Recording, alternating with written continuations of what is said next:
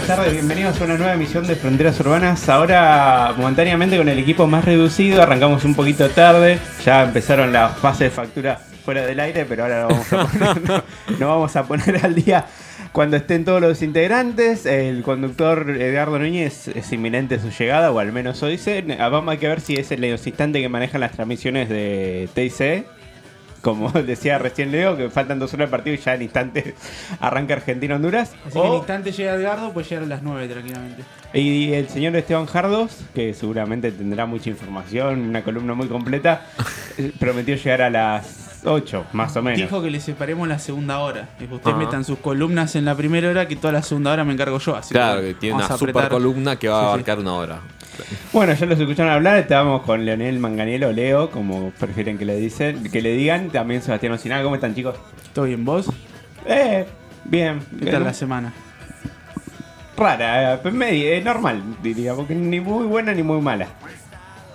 También estamos con Olivia, que Eh, te- te- exacto. hoy tiene micrófono, ya que falta gente, podemos compartirlo un rato. Hola, ¿se escucha bien? A veces se la escucha a, a los gritos. A los gritos sí, porque nos falta un micrófono. Y bueno, yo tengo que estar acá detrás. Obvio. Es la que hace que salgamos al aire. Sí. Acá en este hermoso estudio Teto Medina.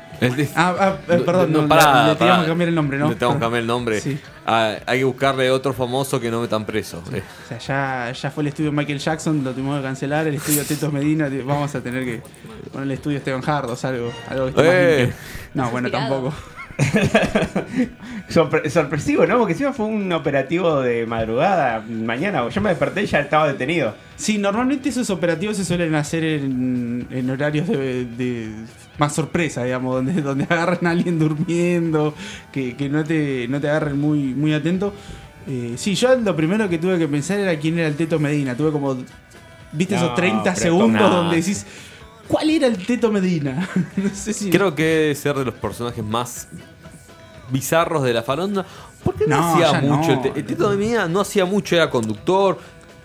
Tiene una mini carrera de cantante que tiene dos temas que son covers. Bueno, yo me había olvidado totalmente de eso también, sí. Mi chica de humo. Googleando un poco. Es, es de esos, eh, esos personajes eh, multifacéticos de la televisión del- de, los últimas, de las dos décadas anteriores. Que un día te hacían de conductor, un día te hacían de panelista, después estaban cantando, después estaban disfrazados, haciendo humor. Que causó- encontró su pico en los 90 como Sí. muchos. Igual no me acuerdo qué portal fue que le, pasé, le pasó una factura a Tinelli como detuvieron al Teto Medina, el ex acompañante de Tinelli, pero pará, Y bueno, lo que pasa es que vende. pero querés pegarle porque no, muy agarrado de los pelos. ya Marcelo lo están Tinelli pegando por que San tiene, Lorenzo. sí, tiene que varios frentes abiertos. Sí, yo imagino que igual en esto es fácil despegarse, ¿no? Sí, yo hace cuánto no trabajo con ni- eh, yo creo que no llegué a verlos juntos, no sé ustedes. No, yo tampoco, ya te digo, yo tuve que tuve que pensar cuál era el Teto Medina. Sabía, lo tenía relacionado con Tinelli, pero no sabía quién era, tipo. Yo lo conocía bastante porque en los programas que, plaza- que pasaban bloopers en su momento, siempre alguno, porque Teto Medina creo que tuvo un montón de programas de cable y siempre, viste, alguna truchada se mandaba, alguna cosa Sí, así. además tuvo mucho tiempo en Bendita, no sé cuánto. Claro. Pero... Eh, ¿Vos, tengo lo conocías al Teto Medina? No, yo no. Yo vivo en Argentina, pero estoy en otro lado. Eh, la, la Argentina. No entiendo. eh, ¿Cómo se Sí, llama? la- Generación Z, como Sí, la no. última generación. Es que Los literalmente es de otra generación. Es eh, una persona que se hizo muy pública, como usted dice, en el 90, entonces quedó como medio lejos para, para toda una camada. Eh, pero a mí, me, más allá de lo del Teto Medina, lo que me llama la atención es eh, el poco debate que siempre se da sobre el tema de adicciones y eh, el tipo de posibilidades que tiene una persona salir de las adicciones en Argentina. Digo, casi siempre, si vos tenés algún familiar con algún problema, y eso es algo que, que hablábamos con mis compañeros de radio hace como seis meses por otro tema, creo que fue cuando salió lo de la droga adulterada, eh, que si vos hoy en día tenés eh, un familiar con algún tipo de adicción o vos mismo tenés una adicción, la única forma que tenés que salir es en la iglesia o en algún centro privado como estos, donde estás a la buena de lo que te, de que te iban a hacer. Digamos, y este tipo de Sí, o algún- tratos suele ser bastante recurrente. ultra exclusivos que no Ah, tienen no, sí, claro, vas a la quinta de Palito Ortega y es otra cosa. Y salís como Charlie García. No, pero hay una muy conocida con nombre de mes del año también que Ah, sí, la, la clínica Sí, dije mes del año para no decir la ciudad. Sí. No, No, no quiero meternos quilombo. Ya tenemos bastante enemigos como para sumar uno más. Sobre todo porque toda esa, toda esa cosa es una mafia muy grande, ¿no? todo lo que tiene que ver con Ey. la salud privada. eh, surgió como una contra. eh, digamos, como una. con- como algo diciendo, bueno, esto sucedió porque en realidad esta clínica está haciendo un gran favor a la comunidad y decían que había como otra clínica que en realidad era una, tapadera para una organización de soldaditos de la droga. Dice, no, nos hicieron como una especie de denuncia falsa porque nosotros estábamos hablando de chicos que caigan eh, para que chicos no caigan en esta organización que había en el barrio de soldaditos de la droga. Me encanta que este país siempre tenga como hechos paralelos sucediendo constantemente. Para todo hay una teoría macabra detrás. Sí, para sí, todo. Igual es cierto lo que decía, lo de las pocas posibilidades y, y también tiene que ver con el crecimiento de las algunas iglesias evangélicas, que los mismos nuevos fieles te dicen que lo sacaron de la droga. Después están los métodos o cómo quedan después, pero que lo sacan, lo sacan. Sí, lo- sí, no, no quiero ser eh, pre- prejuzgador, pero eh, la gran parte de, de la masa nueva de fieles que, que fue haciendo en los últimos años es gente que sacó de, de la droga. Pero como decís, digamos, y encima hay muchos de estos centros, eh, si vos caminás las calles y mirás los, los postes que hay, se- en- en 5 o 6 cuadras uno distinto te encontrás. De salida de la droga, de tal lugar, todos con un nombre distinto, hay muchos de estos lugares. Y está bueno que se ponga el ojo en esto, porque hay una ley de salud mental que es pésima. Sí, Que eso jamás, se eh, quiso ser muy progresista en algo y termin- Sí. la terminaron embarrando un montón. Que Eh, no ofreces soluciones para la gente, no regulás sobre los lugares que están. eh, terminan, terminan surgiendo muchos estos lugares eh, privados que están manejados por gente que no sabe o por gente que, que se hace la viva y se aprovecha de los demás. Eh, nosotros vemos todo el tiempo cómo suben a los transportes públicos que los que venden masitas, ¿no? que Venden facturas, sí, todo tipo de, de- de panificados. Y la verdad que la situación en la que están en muchos casos es bastante precaria. Bueno, acá lo que contaban, lo de, lo de la razón de vivir se llamaba, ¿no? Eh, sí, encima todo O mi nombre razón gran, de vivir, grandilocuente. sí, sí, sí. Que De tenía- eso a la secta hay un centímetro. Que teni- esto fue por un caso en Verazategui, pero tenía en otros lugares. Sí, tenía. Varela, Quilmes, hay toda esa dos zona. en Córdoba también, era como muy grande. Era bastante amplio el, el espectro que, que manejaba. eh, y si se están viviendo este tipo de tratos, eh, la verdad que es algo recontra grave. Y mucha gente salió a decir que lo había ayudado, que había salido de la droga. Lo cual también es cierto que si vos estás en un momento de adicción, la estás pasando muy mal, estás destruyendo tu vida, y terminás saliendo, más allá de que te hayan hecho todo lo que has hecho en el medio, lo terminás viendo casi como algo positivo. Pero bueno, hay que ver los tratos que, que tenían con, con esas personas. Sí, eso en el medio también. Hoy amanecimos con la muerte de Carlito Balá. Que no sé, no, como que ahora todo el mundo es fanático de Carlito Balá. Sí, yo lo que tendría que decir de este tema es que me chupa bastante un huevo, pero. eh, pero porque ya soy. encima tipo, yo nací ya Carlitos Balaya era viejo. Hubo un acuerdo previo, vos lo rompiste, Leo, de no hablar de este tema. Fue Gaby lo nombró. Claro, vos también lo rompiste, Gaby. Sí, él lo- él lo introdujo. Yo lo, lo mencioné. Claro, sí. Y también hoy estuvo la, la, defensa de los alegatos de la vicepresidenta. Ah, que, sí. Como su palabra estuvo. ¿Cuánto hablaba? ¿Una hora y media? Sí, sí, más o menos. Este, siempre se suele extender eh, bastante Cristina. Habló el abogado primero, Cristina después. Y después no vi, pero tenía entendido que iba a haber el pedido de absolución eh, para, para la vicepresidenta. No sé si finalmente lo presentó, eh, porque me fui a dormir la siesta. pero Eh, no sé que después volví a tomar la palabra el abogado, pero además también dejó, además, bueno, el- todo lo que dijo, muchos memes por el fiscal, no sé si lo vieron el fiscal Luciani, como lo te agarraron justo en unas tomas desafortunadas y internet sí, sí. y Twitter es muy rápido para eso. Eh, bueno, sí, la verdad no sé a dónde va a ir a parar todo esto. Es uno de esos temas que son como muy centrales en la vida de la política, pero que al ciudadano común medio que le, ya le están pasando de costado. Sí, como que le chupa un huevo toda la cuestión judicial, salvo a, un grupito de intensos de cualquier lado. Sí. La verdad que no nadie está al tanto, más allá de que fue cadena nacional, porque era todos los canales, todas las radios. eh, sí, mucho YouTube, morbo sobre todo. Todos mirando, mirando lo- sus declaraciones. Y, a eso sumarle también otras cuestiones como la ley que salió ayer, va, la media La sanción. media sanción. Para la ampli- ampliación de la corte, que la gente la verdad le chupa un huevo.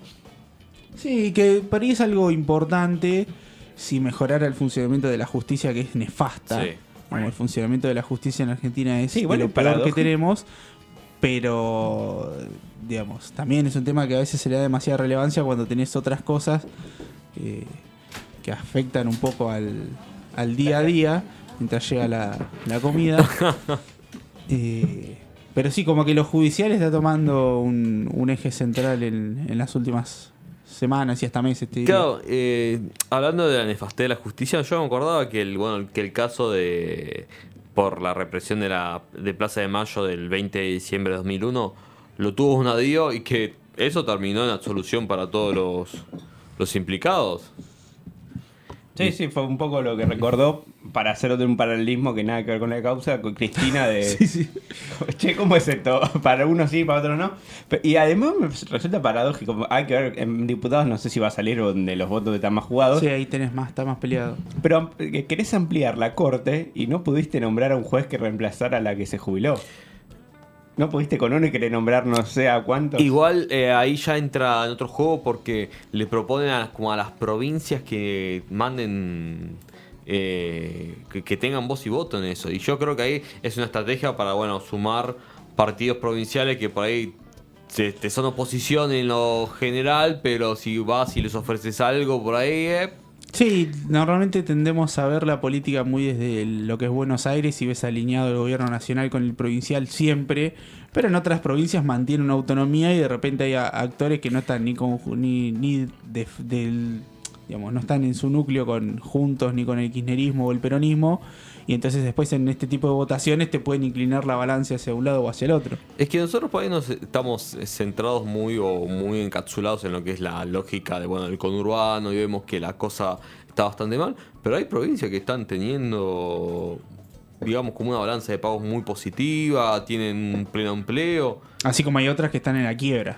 Tenés la realidad-. Sí, nosotros vivimos una realidad, y encima no solamente muy bonaerense, sino que muy conurbano. Muy conurbano. Tipo muy del AMBA, porque vas al interior de la provincia y también es otra realidad. Sí. Y, y- y como que el gobierno supo encontrar aliados ahí porque básicamente hay provincias que le está- la estamos pasando bastante bien.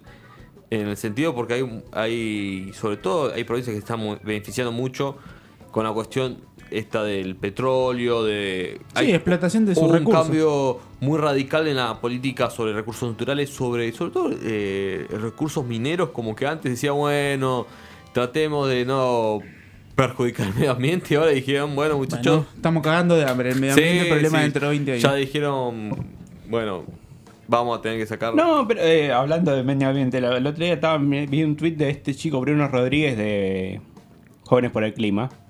Sí. Eh, No una- lo conozco. eh, uno de los Perdón, ¿eh? Jóvenes por el Clima sí la conoce la organización. Sí, sí, pero bueno, chico él no. es uno como lo referente, habló en la ONU, se hizo conocido por eso.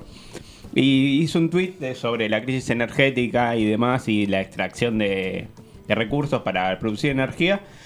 Y decía, che, eh, ¿por qué nosotros vamos a dejar de producir energía por lo que por las consecuencias eh, climáticas que generamos?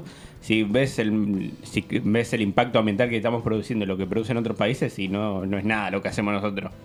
Y mientras tanto seguimos hundidos en la pobreza, lo, tomaban como más regional, más allá de Argentina. Y es que sí, es una realidad. Son esas cosas que si no las cambias entre todos, no, no se cambia más. Es lo que yo O, siempre digo cuando o los saltan- tres que la tienen que cambiar. Sí, eh, yo siempre digo cuando saltan con las campañas de reciclaje y eso y te dicen, no, pero si vos en tu casa separás, está bien, está- no está mal hacerlo, pero si todos nosotros, que estamos, todos los que estamos acá, los que están en el bar, los que están tomando algo, el vecino de enfrente, toda la cuadra que estamos acá en el centro de Lanús, eh, nos ponemos a reciclar durante un año, eh, no vamos a hacer la misma diferencia que cualquier fábrica medianamente grande en una semana. O sea, porque el nivel de contaminación es tan desigual que las grandes empresas te digamos, producen el 95% de la contaminación. Sí. Entonces el, el cambio lo tienen que hacer ellos, no lo tenemos que hacer nosotros.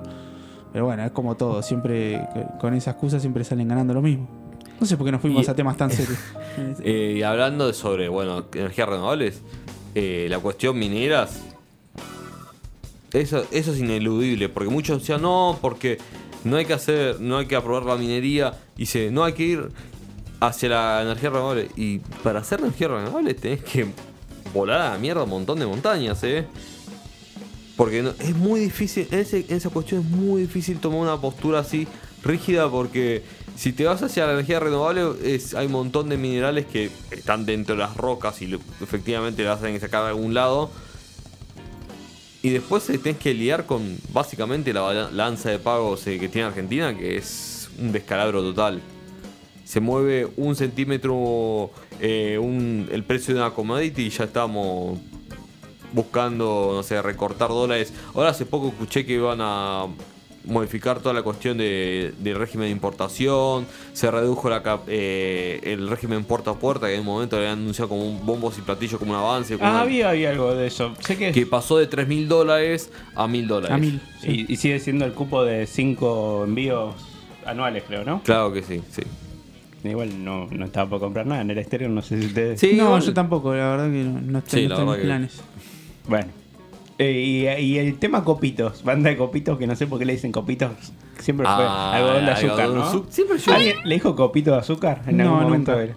Para mí se me hace mucho de, de viejo ahí- de antes, ¿no? Los sí. copitos. O por ahí en Capital se le dice así, no estoy enterado, pero sí, es verdad, es el, el algodón de azúcar. Por ahí porque nos quedó por el chavo, pero... A ver, yo lo que... Ya ni me acuerdo que, cuándo fue el- el- lo último que hablamos la semana pasada y qué fue lo que se avanzó en esta.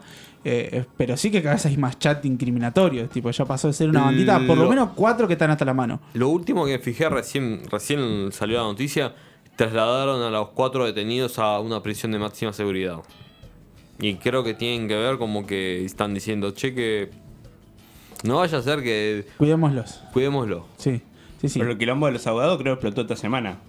Sí, que los abogados que son de movida son abogados bastante carelli, son bastante que cobraban eh, sus honorarios creo que 100 mil dólares por mes y que uno disculpen la palabra, pero que unos tipos que vendían copito para sobrevivir. Sí, no pareciera que, que estos cuatro boludos puedan pagar 100 lucas por mes eh, por un abogado, ¿no? Claro.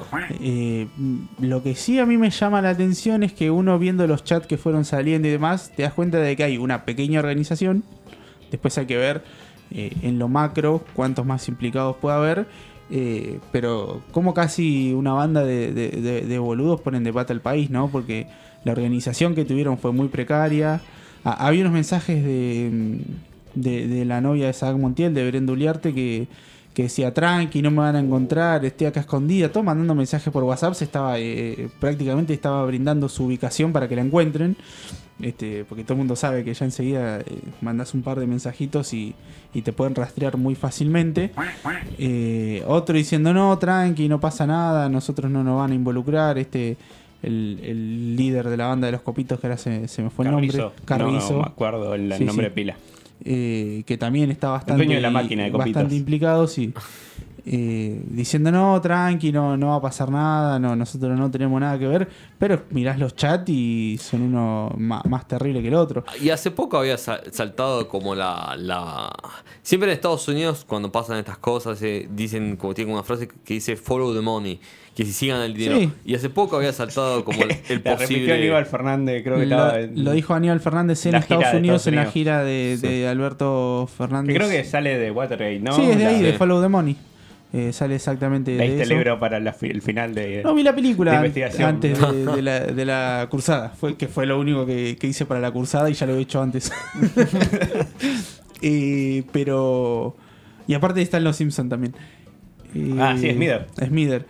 Eh, que ya me, me olvidé lo que está diciendo. Ah, eh, Follow Hay- the money. hay una, hay una cuestión de lo de seguir el dinero porque, a ver, son cuatro chicos que estaban eh, interconectados, que tenían un plan de un atentado, que, que Sabac Montiel claramente no, no era el más lúcido de los cuatro, eh, que- y que por eso la cosa sale, sale como sale, porque estaba planificado por una semana después. Él venía haciendo un trabajo de inteligencia, entre comillas, para los que nos están escuchando y están viendo. Eh, se lo vio varias veces cerca de la vicepresidenta. Y ese viernes, eh, ese jueves, mejor dicho, eh, cuando la tuvo enfrente, sacó el arma y gatilló. Pero el plan era estar cerca, seguirla, vigilarla y hacerlo una semana después. Él se adelantó, le sale mal eh, y ahí se, desbarata esta banda. Lo que se habla de seguir el dinero es eh, por esta, esta gente de Revolución Federal que había tenido dos pagos eh, de la empresa de, de Nicky Caputo y que Brenda Uliarte había sido parte de las marchas y demás. Claro, porque que uno, de los, un do- grupito uno de gente. los miembros tenía una carpintería Sí. y llamó la atención que tuvo un pago muy abultado por parte de un empresario tan importante como Nicolás Caputo. Sí, eh, amigo de, de Mauricio Macri y que eh, fue para hacer unos muebles para Neuquén, si no me equivoco, era para otra provincia. Rarísimo, porque esas cosas nunca las. Sí, esas- un palo. Te sale más caro Sí. flete que el mueble. Claro, sí. un, un millón de, de pesos un, un pago y otro de 750 mil. O sea, tenés eh, dos casi 2 millones para hacer muebles. Hay una entrevista en Infobae, creo que es la Infobae, hizo, eh, hizo más de una. Eh, está el video donde le preguntan qué muebles y él medio que no sabe explicar muy Sí, bien. sí, ya- eh, dio muchas entrevistas demasiadas para Sí. mi gusto y que y algunas cosas son medias rari, como mínimo. Ah. Y a eso sumale, cuando hablábamos lo de los abogados, que decías vos, se va lo de los precios. Hay a veces abogados que son medio figuretis y con tal de aparecer Sí. te has- trabajan pro bono, como se conoce cuando no cobran, pero agarrar esto como decir, mira, quisieron matar a una presidenta, yo mejor no lo agarro. Sí, por- sí, es raro. Es todo muy raro. Yo una vez te escuché que no existe la mala prensa. Eh, está bien, pero si Eso lo- lo decía un señor que defendía a alguien que... Claro. ¿Querés hablar de eso, Seba, seguro? No. Vos agarraste estos cuatro pibes y después terminan yendo 10 presos de 30 años y no es una buena prensa como, como abogado. Eh, pero sí, Ah, bueno, veremos hacia Incluso dónde burlando en el caso avanzando del esto. de, chico que mataron los rugby en el boliche. Sí, Va de Fernando. Sosa. Fernando. Fernando. Eh, Burlando agarró el caso también en el mismo ca- en pro bono. No, la familia no lo está pagando, pero bueno. Sí, pero de última en ese es un caso que tenés.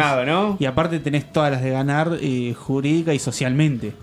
O sea, en este caso es medio difícil. Más Claro, allá porque de. eh, en ese caso encima lo que hizo muy bien la familia es salir a hacer quilombo a los medios porque era- eran pibes, lo que hicieron en el asesinato, eran pibes de mucha guita y cuando vieron que la policía estaba, eh, che, acá están acomodando y empezaron a hacer quilombo a la familia, llamaba atención, medios, medios, medios y bueno. Sí, explotó. Explotó. que el verano pasado o el anterior, ¿no? Hace dos No, años. fue justo el verano del Fue 2020, ¿no? Antes del COVID. Antes del COVID. Eh. Pero bueno, eh, veremos en qué queda lo, lo de, lo de Cristina, que cada vez se conocen más cosas, cada vez hay más gente implicada. Estos cuatro que están detenidos están hasta las manos. Eh, digamos, después se verá el tipo de figura que se utiliza para la acusación, para la eh, para la condena. Veremos cómo sa- sale todo, pero que hubo una organización eh, para cometer este atentado, eh, no Yo queda duda. tengo un olorcito a servicio por todos lados.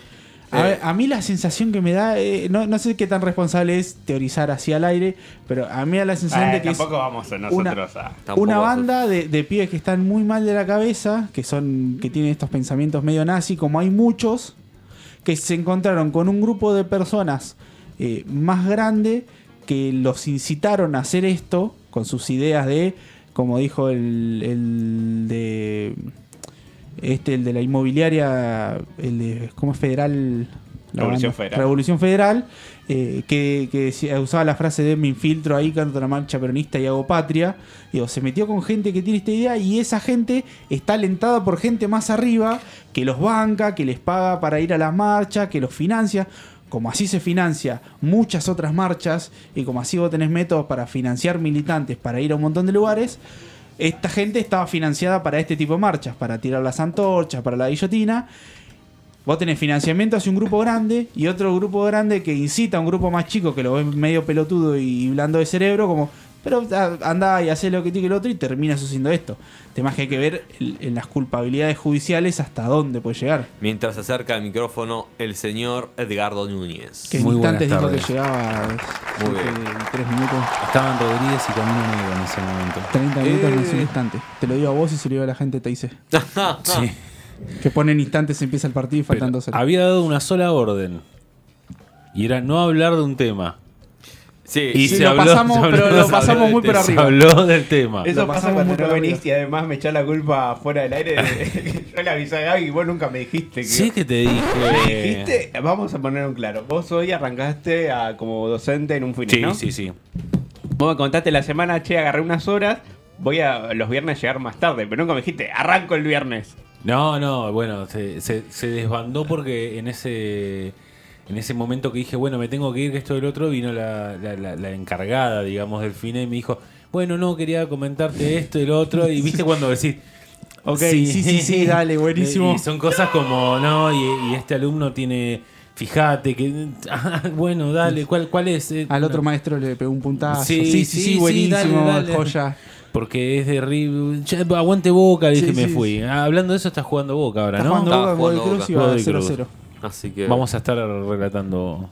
No, ¿No? pero no lo estamos viendo. Ah, si, bueno. si tuvieran el pack de fútbol acá, lo relatamos con. Antes de ir a la pausa, Mucho no gusto. sé si estamos por ir a la pausa. Sí. Quiero mandarle un saludo a mi mamá que, bueno. Ah, pensé que la gente de Godoy Cruz de Boca. no, le quiero mandar un saludo a mi mamá porque, bueno, el día de ayer tuvo un pequeño accidente y ahora. eh, ¿Cómo está? ¿Qué pasó? ¿Qué y le- se, se fisuró un poquito y bueno. Eh, así que, ¿Qué bueno, se fisuró? Eh, se fisuró. reci- Recién, peor que recién, recién, recién me acabo de enterar. Se fisuró el brazo. Ah, 24 Oh. horas después te enteraste. Sí, la verdad que la La comunicación. verdad que lo sabía toda la familia menos vos. Ajá, no, Ah, pero ¿cómo No, que te no pongas leo mal, el, no? no lee el grupo. oh, el grupo silenciado silenciado. familiar. no lo dijeron, así que me acabo de enterar. Eh, bueno, le mandamos un saludo un- grande y que se Un recupere. gran saludo y, y una pronta Un recuperación. aparte. Sí, sin duda, siempre, siempre. Nos ha venido a escuchar acá en vivo, más allá que el programa no sale, no sale afuera. No sí. sale La única vez que no nos escuchó fue cuando estuvo acá. Esa es una gran demostración. Eh, muy buenas tardes a todos que están ahí del otro lado, a mis compañeros, un gran inicio de programa. Vamos a arreglar las cosas para que los próximos no, no, no vuelva a ocurrir esto. Así que ahí ya sabes, Soña, no me interesa que manejes el fines. Me tengo que ir, me tengo que ir. Para vos, en tu cara. Eh, Decir que no lo escucha, ¿no? Sí, decí que en supongo su que no. Edgardo, te- así que tenés un programa. Eh, bueno, vamos con una canción. Así arrancamos con las secciones, ¿no? sí, sí, me parece perfecto. Vamos con una canción.